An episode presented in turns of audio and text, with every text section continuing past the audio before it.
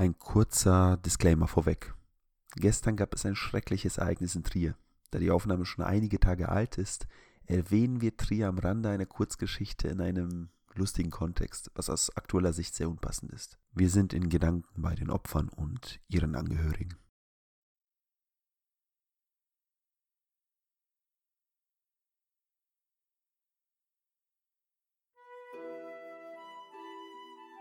Heldendum, der Geschichtspodcast, nach dem niemand gefragt hat.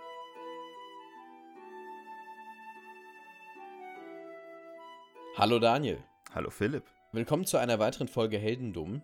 Heute in einer speziellen Spezialausgabe, nämlich haben wir heute mehrere Kurzgeschichten für euch, sozusagen zum Abschluss dieser Staffel. Wir sind jetzt ein Jahr dabei, ein Jahr endet jetzt. Wir haben äh, Dezember, wenn diese Folge läuft und wir wollen heute mit ein paar Kurzgeschichten, ein paar kürzeren Sachen mal so einen Überblick schaffen, was wir noch alles so in der Pipeline haben. So Dinge, die sich zum Beispiel nicht gelohnt haben für eine ganze Folge, mal kurz mitzunehmen. Und auch eine Story, die wir von unseren Hörern bekommen haben. Von daher, das lohnt sich auch manchmal, uns sowas einzuschicken.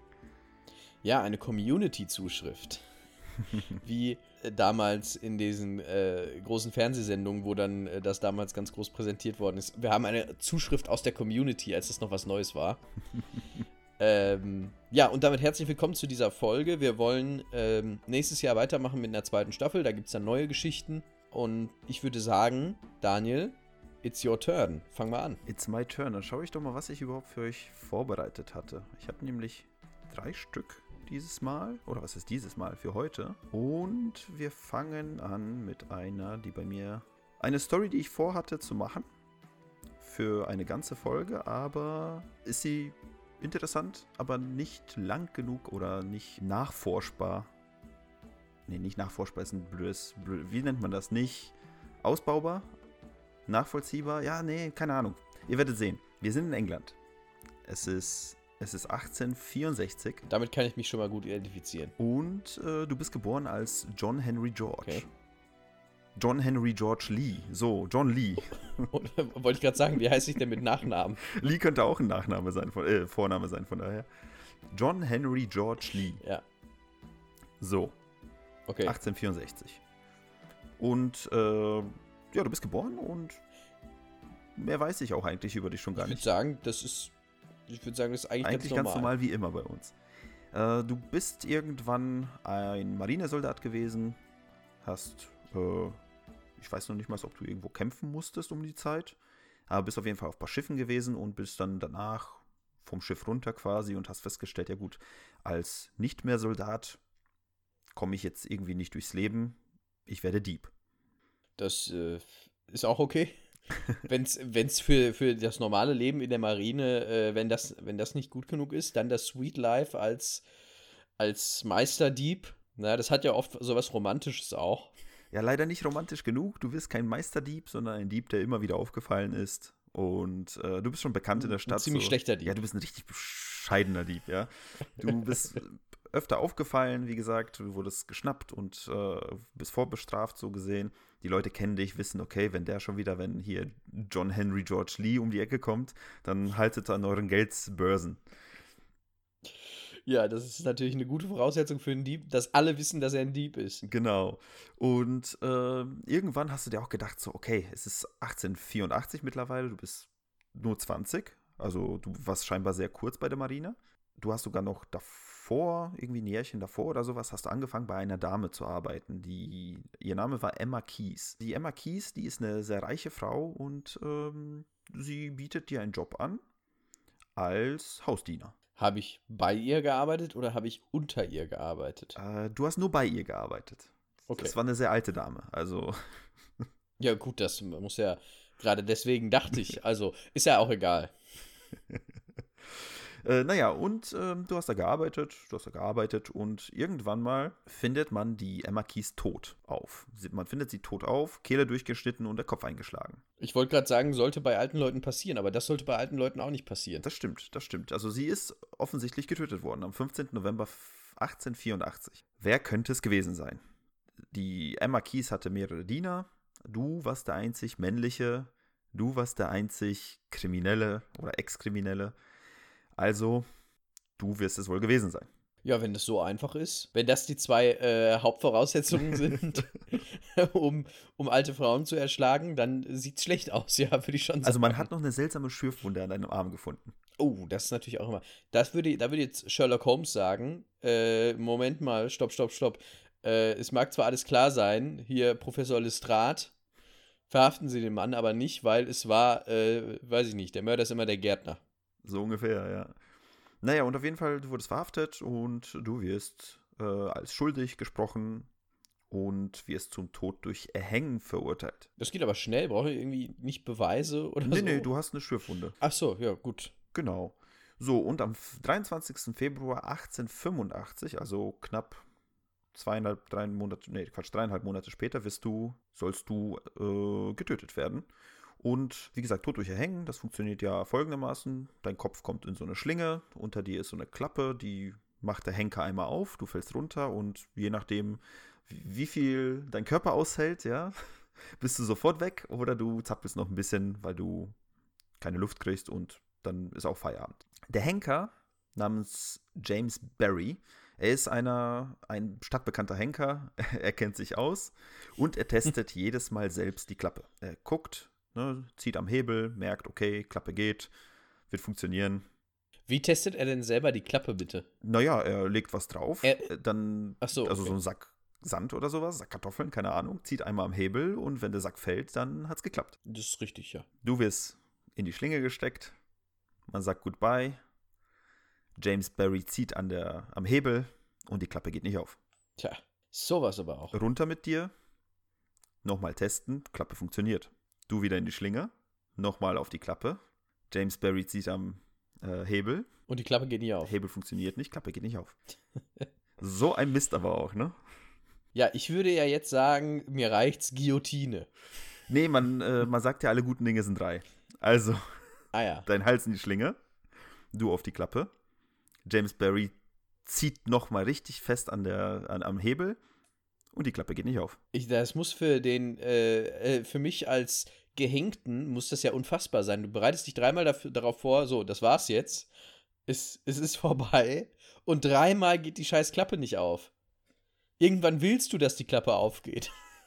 Das dachten sich auch die, äh, die, die Leute, die quasi sich drum kümmern mussten. Aber dann haben sie sich gedacht, ja, okay, pass auf, wenn es so passiert ist, dann sollst du wohl nicht sterben. Und dann wirst du zurück in die Zelle gesteckt. Dann wird zum Richter das Ganze äh, gebracht, der ganze Fall wird erklärt und der Richter sagt so, ja, wisst ihr was, wenn er nicht sterben soll, dann 22 Jahre äh, ins Gefängnis und dann hast du dem Mord quasi abgedient. Wie die Geschichte es so wollte, 22 Jahre später kommst du aus dem Knast, gehst nach Amerika und lebst dort bis 1945. und das war's. Das ist also, äh, würde ich sagen, ein gutes Glück, dass er da mitgebracht hat. Ja, aber äh, das ist doch schön. Ich meine, äh, wenn das mehreren Leuten so gegangen wäre, wären die sicherlich glücklicher gewesen. Ja. Aber vor allem, äh, man, man weiß natürlich ja auch nicht, ob es jetzt war, ne? Das ist halt die, die Sache. Ja, stimmt, ja, stimmt. Das weiß man wirklich nicht. Also, es war sehr Larifari wohl ermittelt. Äh, und man hat sich eh gedacht, okay, der, den, der, der ist so einer, den wollen wir eh loswerden. Ne? Vor allem, Der kann sich entfernen aus dem Genpool. genau. Aber nein, dem war nicht so. Wie gesagt, eine kurze Geschichte. Ich hätte gerne eine Folge draus gemacht, aber leider gibt es da keine Quellen, keine, oder nicht keine Quellen. Es gibt, es gibt nichts mehr. Ne? Es gibt nur dieses, okay, er war dreimal auf der Klappe. Klappe hat nicht geklappt. Äh, ja, Im wahrsten Sinne des Wortes nicht geklappt. wohl wahr, wohl wahr. Naja, das war die Geschichte von John Henry George Lee. John Henry George Lee. Meine Güte, das sind aber vier Namen. Der nächste, äh, den, den ich äh, habe, ist jemand, da müsste ich mal kurz nachgucken, wie viele Namen der hat. Schauen wir mal. Also, äh, es sind. Ja, ist nur einer. Ähm, hätte ich jetzt eigentlich mehr erwartet, denn es geht um den Adel äh, in dieser Ausgabe, in dieser Geschichte. Äh, und zwar um den Adel in Form von Prinz Philipp von England, den amtierenden Prinz Philipp, den Mann von Queen Elizabeth. Äh, dem einen oder anderen wird er ein Begriff sein. Der ist ähm, ja mit seiner Frau des Öfteren mal, und die sind ja auch schon seit Jahrhunderten gefühlt an der Macht. Ich glaube, 1950 oder so wurde äh, oder in den 50ern auf jeden Fall, wurde Queen Elizabeth zur Königin gekrönt und äh, Prinz Philipp wurde dann, äh, wie heißt das denn? Nicht First Lady, sondern eben. First Gentleman. So, so heißt das jetzt. Prinzgemahl. Prinzgemahl. Dann führen, führt einen natürlich dieses Amt auch ab und zu auf Auslandsreisen. Eine solche Auslandsreise führte Prinz Philipp und Queen Elizabeth mal nach Vanuatu. Wo ist das denn? Vanuatu ist äh, ja in Melanesien. Wo ist das denn? Oder ist es in Melanesien? Es kommt auf jeden Fall, äh, also was jetzt gleich kommt, kommt auf jeden Fall aus Melanesien. Moment, äh, Vanuatu können wir ja mal kurz charakterisieren. Sekunde, Vanuatu ist Ozeanien. Also bei Australien. Mhm. Das heißt, wenn man gerade, du, du weißt, wenn man gerade nicht mit dem Finger auf der Karte ist, klingt das alles wie irgendwelche Elfenländer. Ja, das stimmt. Östlich von Australien sogar noch. Da befindet sich Vanuatu. So, und auf Vanuatu gibt es eine Insel namens Tana. Und auf dieser Insel wohnen die Yaonanen. Soweit schmeiße ich erstmal nur mit Begriffen äh, um mich. Aber es ist folgendes.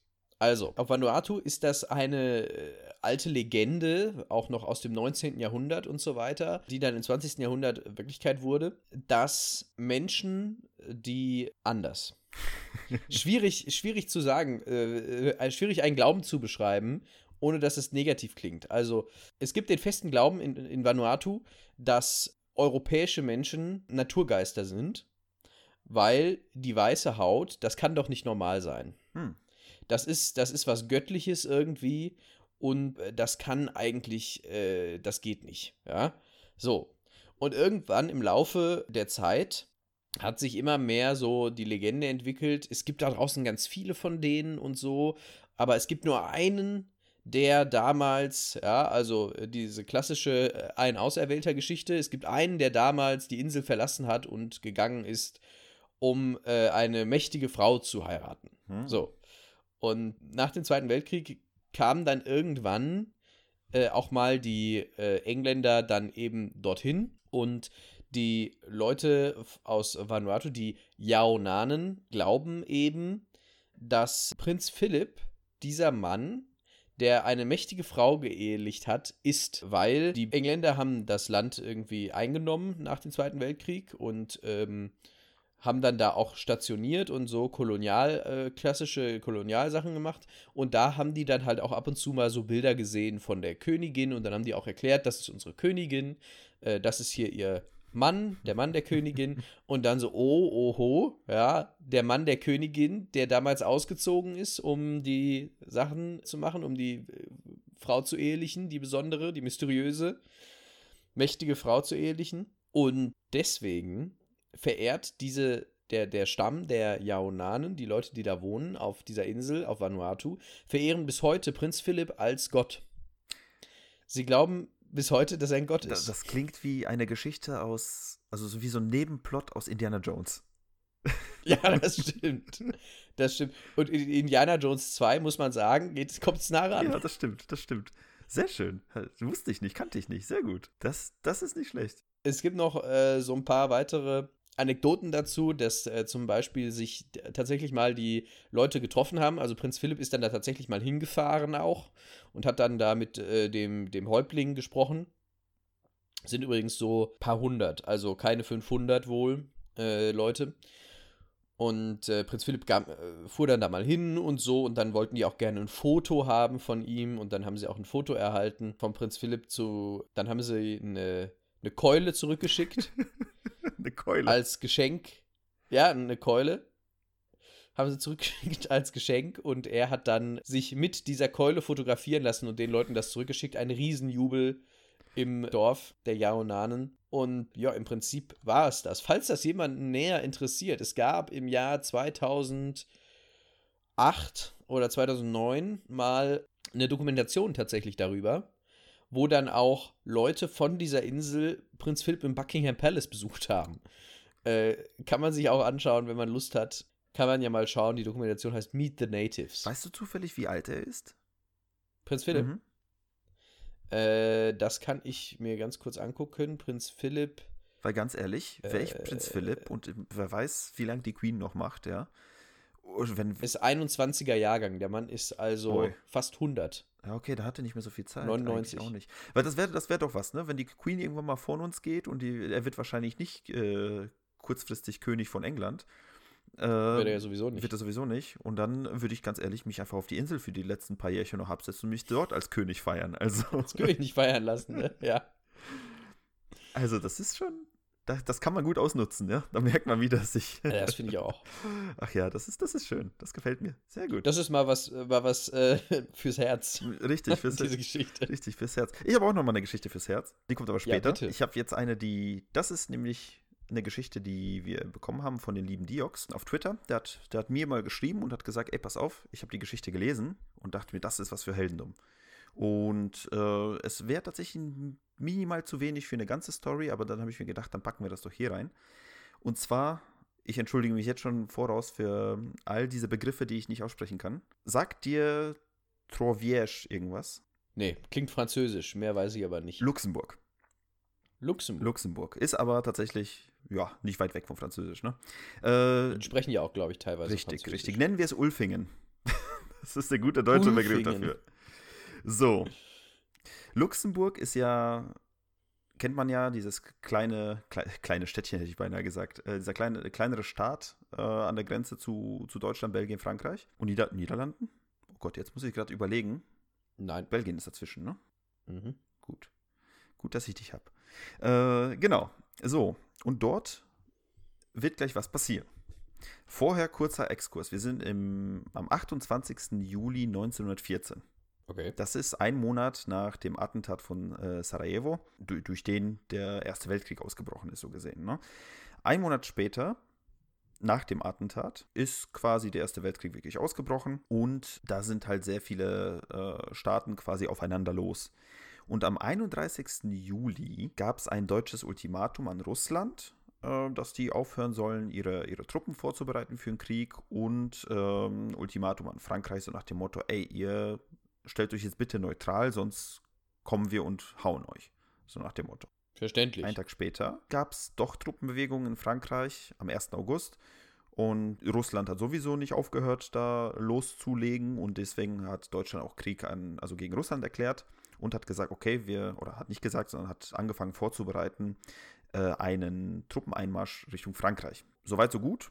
Das ist Geschichte. Im selben Tag, als Deutschland äh, da diese Truppenbewegungen alle quasi angefangen hat vorzubereiten, ist um 18 Uhr in Ulfingen, in Troviège, kamen plötzlich fünf Militärfahrzeuge reingefahren, an so einen kleinen Bahnhof. Und diese Militärfahrzeuge waren deutsche Militärfahrzeuge mit jeweils 20 Soldaten, vollgepackt, die in Uniform mit, mit ihren Gewehren, mit Bajonetten dran. Und da haben schon die, die, die Luxemburger dort, dort geschrien, die Preußen sind da, die kommen jetzt.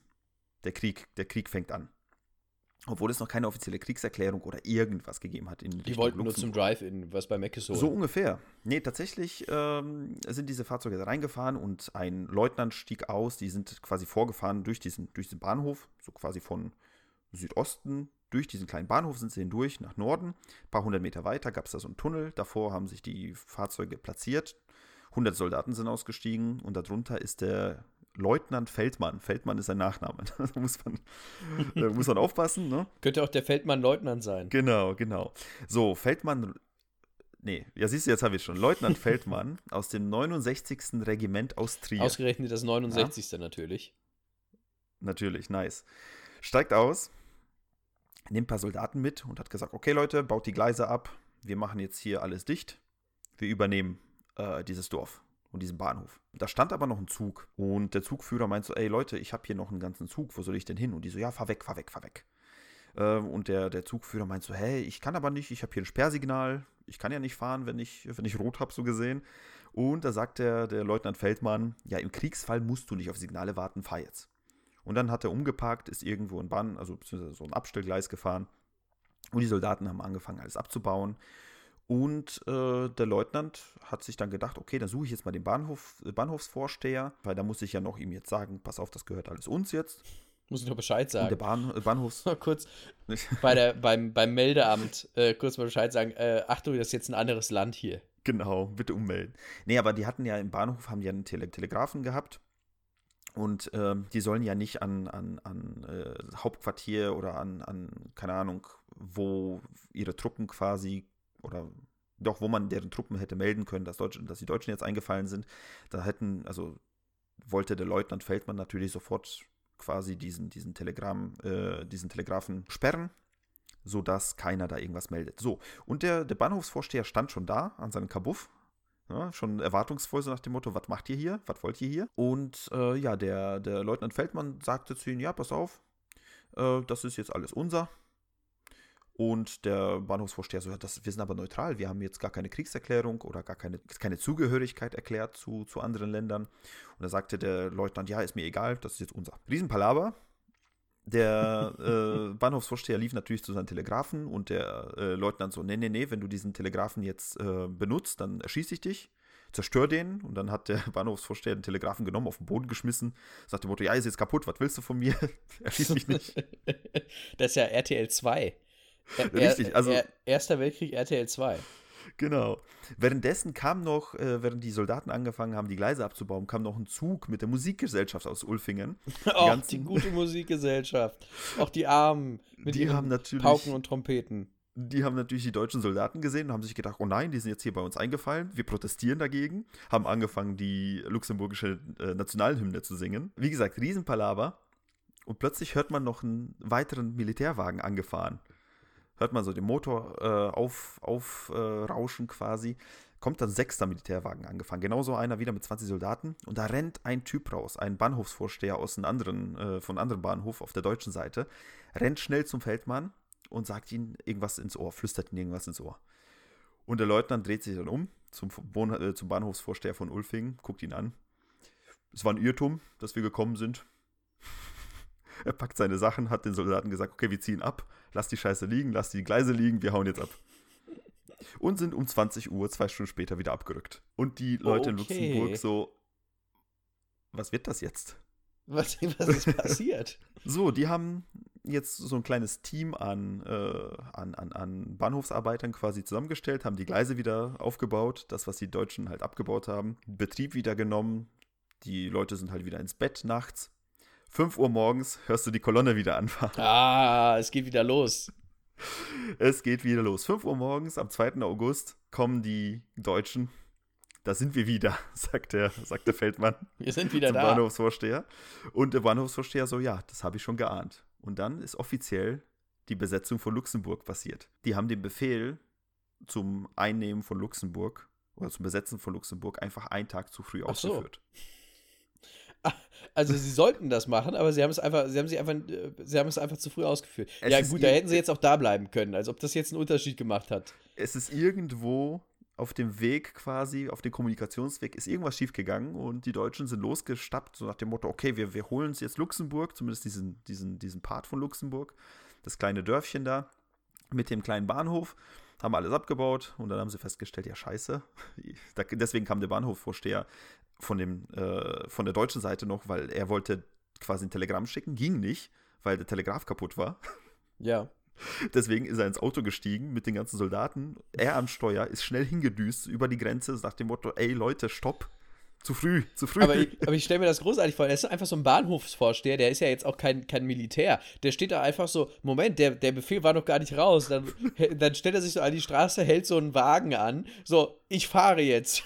Und fährt mit, fährt mit dem Militärwagen mit 20 Leuten hinten drin nach Luxemburg, um die deutsche Inversion von Luxemburg aufzuhalten. Das ist schon nicht schlecht.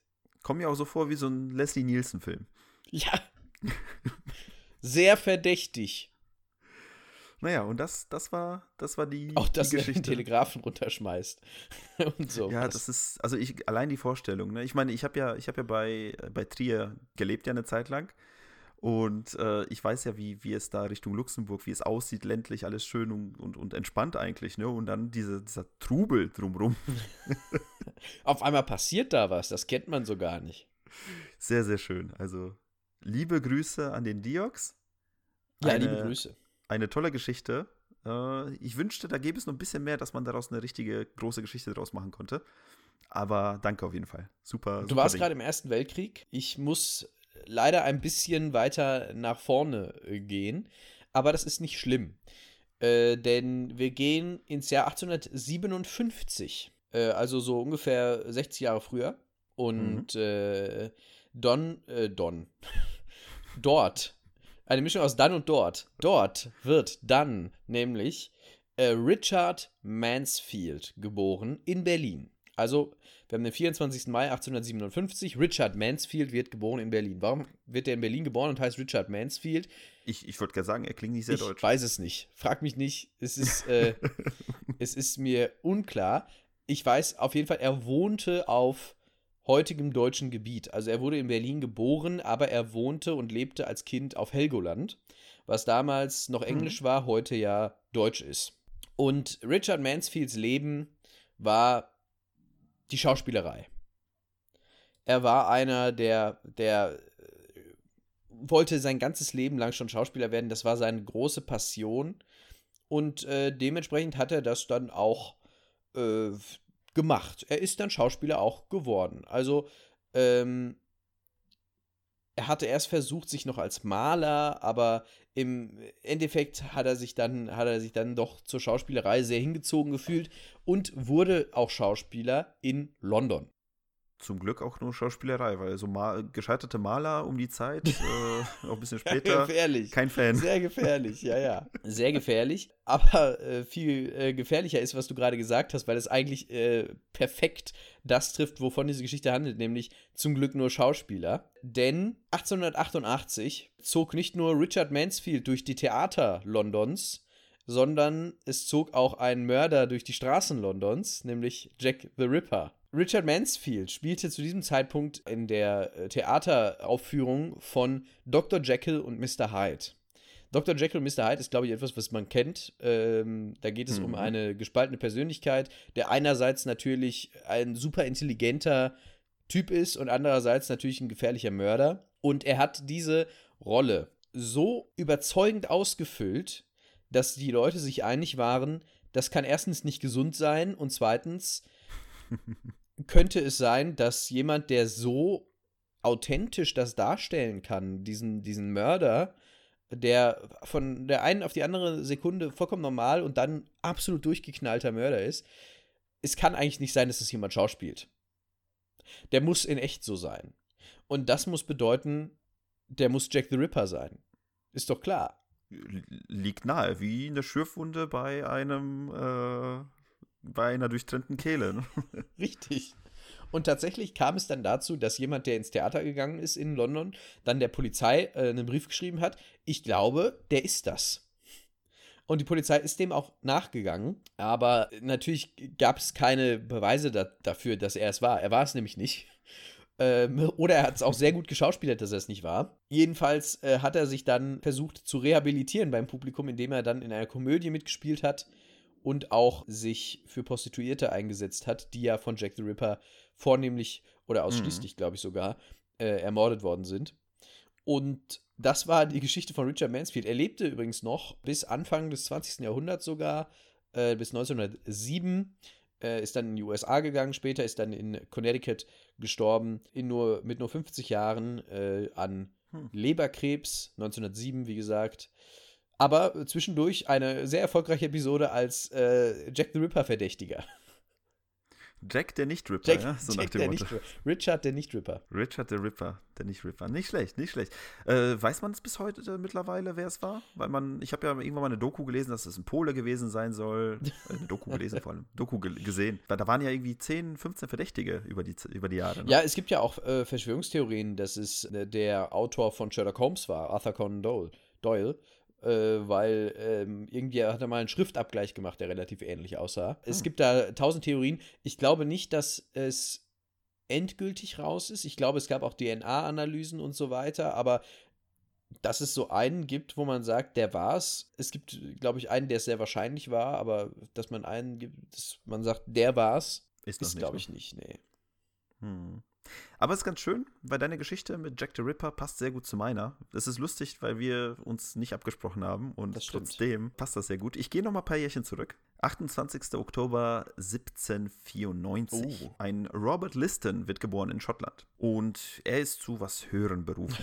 Fühlt er zumindest. er ist zu was Höherem berufen. Er wird geboren und er ist zu was Höherem berufen. Der ist, der ist er möchte Arzt werden. Er möchte So Arzt werden. so Ist, okay. doch, ist doch eine tolle Sache. Wir hatten schon mal einen Arzt bei uns in den Stories, äh, der auch äh, Okay. zu was höherem berufen wurde. Zu was Niedrigem eher berufen wurde, muss man sagen. Aber er war tatsächlich ein Arzt, der an der University, äh, University of äh, Edinburgh studiert hatte. Dort wurde er 1818 Chirurg in der Klinik. Und wie ein guter Chirurg hat er ganz, ganz viele Operationen gemacht, hat ganz, ganz vielen Leuten geholfen. Und er wurde bekannt als The Fastest Knife in the West End. Da würde ich mir Sorgen machen. Solltest du auch. Denn er war dafür bekannt, dass er schnell amputiert hat.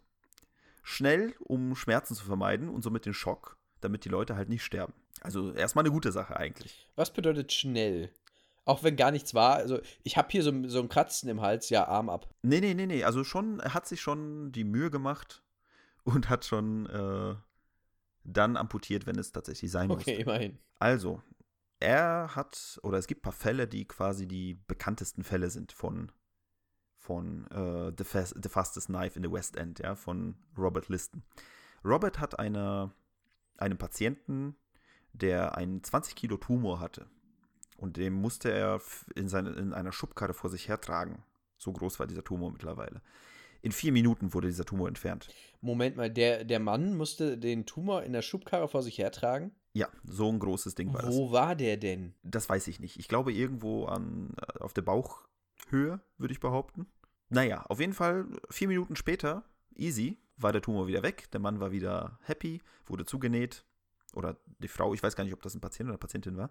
Naja, auf jeden Fall, Tumor wurde entfernt, vier Minuten später. Tipptopp. Robert Liston hat äh, den Tumor überlistet. Boah. Poi, oi, oi, oi, das tut ja weh. Äh, ja, eben, es tut ja weh, aber es geht schnell. Ja, es, es tut nicht lange weh. das stimmt. Dann gab es irgendwann mal einen Fall, wo, äh, wo der Robert Liston gleichzeitig, ähm, oder sich, er, er, er hatte einen, einen Patienten, ein Kind, und dieser, das war ein kleiner Junge, und er hatte irgendwie so eine pulsierende Verhärtung im Hals. Er hat sich gedacht, so, puh, was, was, kann, was kann das denn sein? Das ist bestimmt ein Tumor. Äh, Da kam aber der Leibarzt von den Jungen und hat gesagt, ja, pass auf, nee, das kann gar kein Tumor sein, ist ein Aneurysma, ne? so, eine, so eine ballonartige Blutansammlung an, an einer Arterie halt. Ne?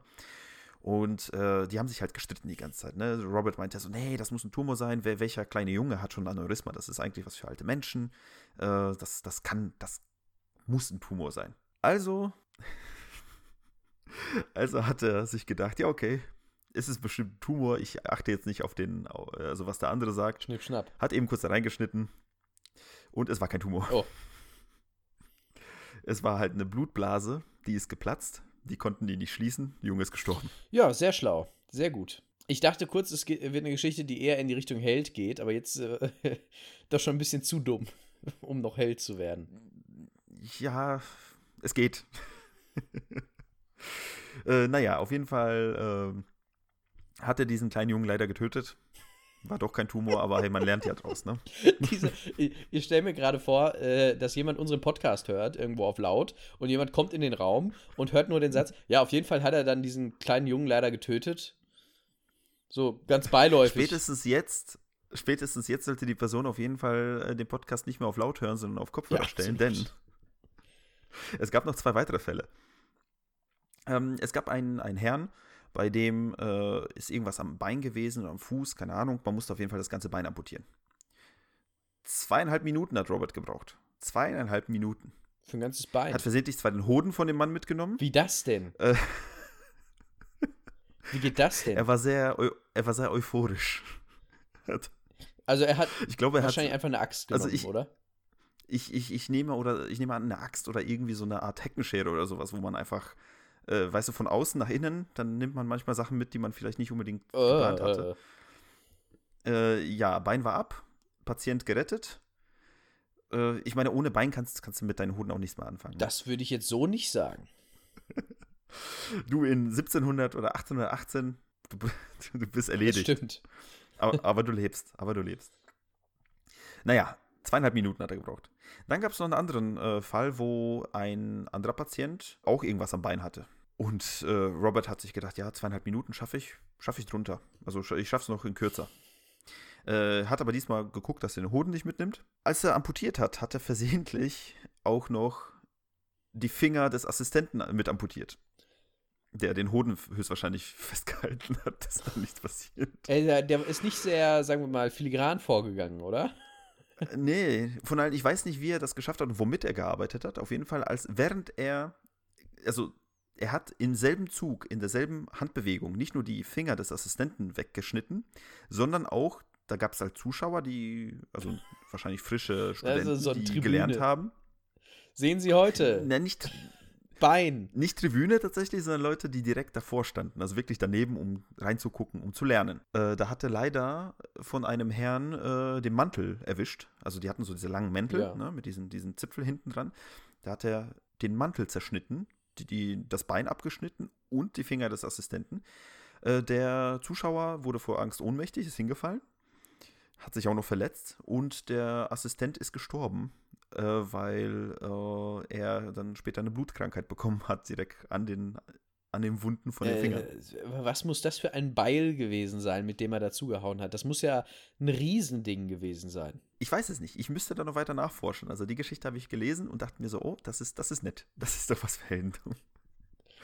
Äh, Der hat wohl noch ein paar weitere Operationen gehabt, aber irgendwann mal haben die Leute sich gedacht, so ja, hm, er ist so nicht der, äh, so Hand-Augen-Koordination ist nicht unbedingt. äh, ja. Und damit hat es dann, äh, damit hat es seine Karriere, also ich weiß nicht, ob es mit diesem Schnitt quasi, mit diesem Dreifachschnitt äh, seine Karriere geendet hat oder ob er später noch ein bisschen machen durfte. Äh, irgendwann mal durfte er nicht mehr. Oder zumindest gab es Bemühungen, um ihn seine, ähm, wie sagt man, seine Lizenz. Lizenz zu, zu entziehen. The first cut is the deepest. The fastest knife in the West End. The fastest knife in the So. West könnte auch so ein, so ein Western sein. Mit Clint Eastwood. Ja, ne? Ja. Der aber Messer zieht und dann mit Messern wirft. Genau, wobei das ist dann eher ein Eastern, glaube ich. Wenn du mit Messern wirfst. Oder mit Wurfsternen oder ja, so. das stimmt.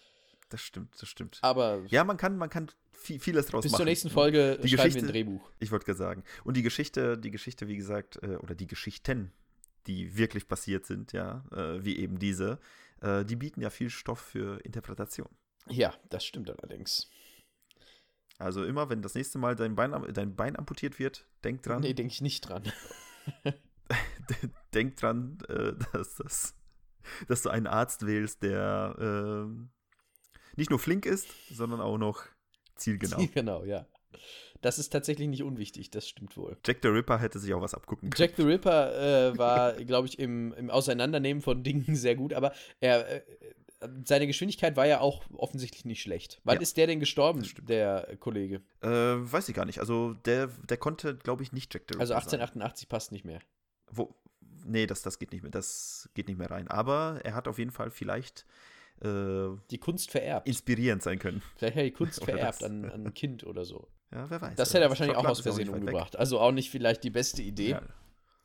Stimmt auch wieder. Ah, ich komme her, ich bin Arzt, lass mich die Geburt übernehmen. Lassen Sie mich Arzt, ich bin durch. In der Tat. So, das, das war's mit meinen Geschichten auf jeden Fall. Du hast ja Ich habe noch eine. Ähm, und die ist tatsächlich relativ kurz, weil die äh, relativ unspektakulär, also unspektakulär ist sie definitiv nicht, aber sie ist, äh, sagen wir mal, relativ kurz erzählt. 3. Januar 1950, wir befinden uns in Belgrad und in Belgrad wird Vesna Vulovic geboren. Und Vesna Vulovic, Vu, Vesna Vulovic ist, damals war Belgrad natürlich noch Jugoslawien, war äh, Flugbegleiterin. Und wir, Oh. hätten, wir hatten ja schon mal Flugzeuge, Flugbegleiterinnen Mhm. äh, und vor allem jemanden, den man nie wieder zuvor und danach gesehen hat. äh, sie war Flugbegleiterin und sie flog am 26. Januar 1972 auf einem äh, ja, tschechoslowakischen Flug mit, und zwar auf dem Jugoslowenski Aerotransportflug 367. Das ist ein Klingt soweit, alles das normal. ist ja. ein ganz normaler Flug. Sie sollte fliegen, also das Flugzeug startete in Stockholm und flog über Kopenhagen nach Zagreb und von dahin nach Belgrad. Jugoslawische Fluggesellschaft JAT. Dieser Flug verlief okay.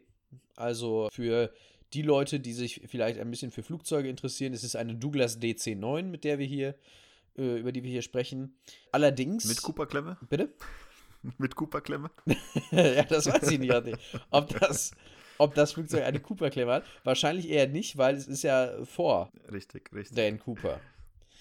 Äh, Vesna Vulovic war zu diesem Zeitpunkt 22. Während des Fluges ist ein bisschen, sagen wir mal, komisch äh, zu werden. Was nämlich genau passiert ist während dieses Fluges, das weiß man nicht. Also man weiß es wirklich gar nicht. Vesna Vulovic erzählte später, dass auf diesem Flug kroatische Extremisten dafür gesorgt haben, also Jugoslawien, viel Völkerstaat und so weiter, immer wieder Probleme dieser Art, dass kroatische Extremisten dafür gesorgt haben mit einer Bombe, dass das Flugzeug abstürzt und explodiert. Fakt ist, das Einzige, was man sicher weiß, ist, das Flugzeug ist abgestürzt. Und was man auch weiß, ist, Vesna Vulovic hat als einzige überlebt. Hm.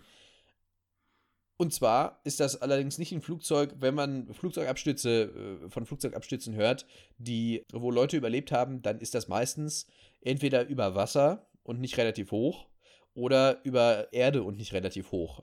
Also es sind dann immer, ist kein Kilometer normalerweise oder sowas, bevor es dann wirklich ganz steil bergab geht. Mhm. In diesem Fall ist das Flugzeug allerdings in einer Höhe von 10.160 Metern. Ja, abgestürzt. Und von da an ging es nur noch bergab. Also da hat sich nichts mehr gefangen. Aus 10.000 Metern ist das Flugzeug gefallen und Vesna Vulovic hat es überlebt. Wie zum Teufel? Sie sagt, sie saß im Heck der Maschine und weil die Bombe der Kroaten explodiert ist, sei das Flugzeug in zwei Teile geteilt worden. Das bedeutet, in 10.000 Metern ist das Flugzeug auseinandergebrochen und sie saß hinten in dem hinteren Teil und äh, dann gab es noch den vorderen Teil, der ist irgendwo abgestürzt. Und der hintere Teil soll an einem Berg auf einen Hang äh, gestürzt sein, so dass er quasi gerutscht ist. Relativ, relativ gerade aufgekommen ist und dann den Berg weiter runtergerutscht ist. Und irgendwie hat sie, also sie hat ganz hinten gesessen, sodass sie also quasi alles, was während sie diesen Berg runtergerutscht ist, ihr entgegenkam an Bäumen, zum Beispiel oder ähnlichem, was das Flugzeug alles so mitgerissen hat. Das ist also alles erstmal an den Sitzen und so weiter vor ihr abgeprallt. Boah, die gruseligste Achterbahn, die du dir vorstellen kannst. Ey. Ja, allerdings. Boah. Und dann weiß sie nichts mehr. Sie weiß nur noch, das Ding ist explodiert. Sie saß ganz hinten und sie sind auf einen schneebedeckten Hang gestürzt. Mehr äh, weiß sie nicht mehr. Also sie kann sich auch an den gesamten Teil, was war zwischen 10.000 Metern Explosion und zwischen wir sind einen hm. Berg runtergerutscht, passiert. Aber sie ja, weiß. Gut, wahrscheinlich auch zwischendurch bewusstlos geworden, weil äh, ganz ehrlich, bei, bei der Höhe, bei dem Sauerstoffgehalt und dann bei den ganzen Rumgeschleuder und Druckunterschied und was da auch alles passiert, ist, äh, ich glaube, da macht der Körper nicht viel mit. Das ist richtig, ja. Wir wissen jetzt heutzutage, dass sie 27 Tage im Koma gelegen hat danach äh, dass sie 16 Monate Reha gemacht hat und dass, nachdem sie gefunden wurde, ihr 4 Liter Blut transfusioniert, wie heißt das eigentlich? Jedenfalls einge, Trans, einge ja. äh, wieder, wieder zurückgegeben werden mussten, weil sie natürlich schwer verletzt war. Aber überlebt. Aber sie hat überlebt. Mittlerweile gibt es Zweifel an der Geschichte, dass das so passiert ist. Sie ist damals sogar ins Guinness Buch der Rekorde aufgenommen worden, weil das so eine, äh, weil das der höchste äh, Absturz eines Menschen, den jemals jemand überlebt hat, war. Ist tatsächlich eine gute Quelle für unsere Geschichten, habe ich festgestellt. Jedes Buch der Rekorde, ja, absolut. Absolut. Mittlerweile äh, heißt es, na, wahrscheinlich ist das Flugzeug nicht in 10 Kilometern Höhe auseinandergebrochen, sondern in deutlich geringer Höhe. Also äh, unter 4000 Metern auf jeden Fall, sogar eigentlich noch niedriger. Und dass man sagt, der tschechoslowakische Geheimdienst hat dann auch irgendwann gesagt, na, ob das alles so stimmt, unsere Akten sagen, da passen ein paar Sachen nicht zusammen bei dieser Geschichte. Hm. Aber dass Vesna Vulovic an Bord dieses Fluges war, ist gesichert. Und dass Vesna Vulovic einen Flugzeugabsturz als einzige überlebt hat, ist auch gesichert aus welcher Höhe ist heutzutage umstritten. Aber sie hat es überlebt und wenn man ihr Glauben schenken mag und äh, dem, was man so gehört hat, dann ist Vesna Vulovic die Frau, die am höchsten gefallen ist und überlebt hat, ohne einen Fallschirm dabei zu haben. Es gibt ja so Leute wie Felix Baumgartner oder den äh, anderen Kollegen, der das nach ihm noch aus noch größerer Höhe gemacht hat den keiner kennt, weil es nicht von Red Bull gesponsert wurde. Richtig. die sind natürlich mit Fallschirm und so weiter gesprungen. Sie nicht. Sie ist nur gefallen. Sie ist nur gefallen, aber überlebt. Sie hat überlebt, sie ist jetzt tot. Sie ist 2016 am 23. Dezember, einen Tag vor Heiligabend, äh, in Belgrad, in ihrer Geburtsstadt, äh, tot aufgefunden worden. die Umstände weiß ich nicht, aber ich würde mal sagen, mit 66, da fängt das Leben nicht an, sondern in ihrem Fall hört das Leben da auf. Ja, vor allem, wenn du so eine Geschichte noch mitgemacht hast. Ne? Ja. Ach ja, nicht? Ja, puh. Das ist, das sind wieder so, so Sachen, die man nicht selber erleben möchte. Also das weder stimmt. den Fall noch den Rutsch. Nee. Nee, nee, nee. Wenn ich das nächste Mal jemanden guten Rutsch wünsche, dann. Den wollte ich gerade auch machen. Genau den Witz wollte ich gerade auch machen. Sehr schön. Das Sehr waren schön. unsere Geschichten. Wir haben jeweils drei mitgebracht äh, heute. Wir haben noch eine ganze Menge mehr in der Pipeline für die nächste Staffel, fürs nächste Jahr. Aber äh, wenn ihr Geschichten habt, wo ihr sagt, das ist aber mal so ziemlich heldendumm, wenn ihr da Sachen kennt, wenn ihr da Ahnung habt, wenn ihr da Leute kennt, die vielleicht so eine Geschichte auch erzählen können, vielleicht Zeitzeugen oder sowas, wir nehmen alles gerne mit. Schickt uns das einfach, schickt das am besten nicht an den offiziellen Heldendumm-Account, damit wir auch die Geschichten vorher nicht gegenseitig sehen. Aber man findet uns beide, glaube ich, überall, wo es soziale Netzwerke gibt, außer auf TikTok. Das habe ich auch noch nicht verstanden, wie das funktioniert. Aber für uns auch, glaube ich, auch unbrauchbar. Ja, das stimmt. außer wir machen, außer wir cosplayen unsere Charaktere mal. Aber äh, Oh ja. das, das lassen wir lieber. Also, nächstes Jahr Staffel 2. Wir sehen uns im nächsten Jahr wieder. Podcasts. Jetzt ist erstmal für dieses Jahr Schluss. Und wir hoffen, dass wir euch nächstes Jahr auch wieder sehen, wenn es wieder heißt Heldenum. Richtig. Und zwar sehr, sehr viele spannende. Wir haben ja schon paar Ideen. Du hast, glaube ich, 78, sehe ich das richtig? Äh, jein. Also es sind noch ein paar andere Sachen mit drin. Aber ich habe auf jeden Fall über, über 40, 50 Themen, die ich theoretisch angehen könnte. Aber steht noch nichts fest. Deswegen, wir sind immer noch, wie gesagt, offen für äh, Ideen. So ist es. Und damit vielen Dank. Vielen Dank auch für euer Feedback. Äh, Wir hören immer wieder gerne von euch auf Twitter, vor allem auf Twitter, aber auch auf Instagram, auch auf Facebook. Und empfehlt den Podcast gerne weiter. Und nochmal super lieben Dank. Super lieben Dank vor allem. Den super lieben. vielen lieben Dank. Den super lieben Dank. Wir sehen uns, glaube ich, dann, oder wir hören uns nächstes Jahr und guten Rutsch. Guten Rutsch, ja. Tatsächlich. Das ist das erste Mal dieses Jahr, dass ich das sage. Guten Rutsch, macht's gut. Bis denne. Ciao, ciao.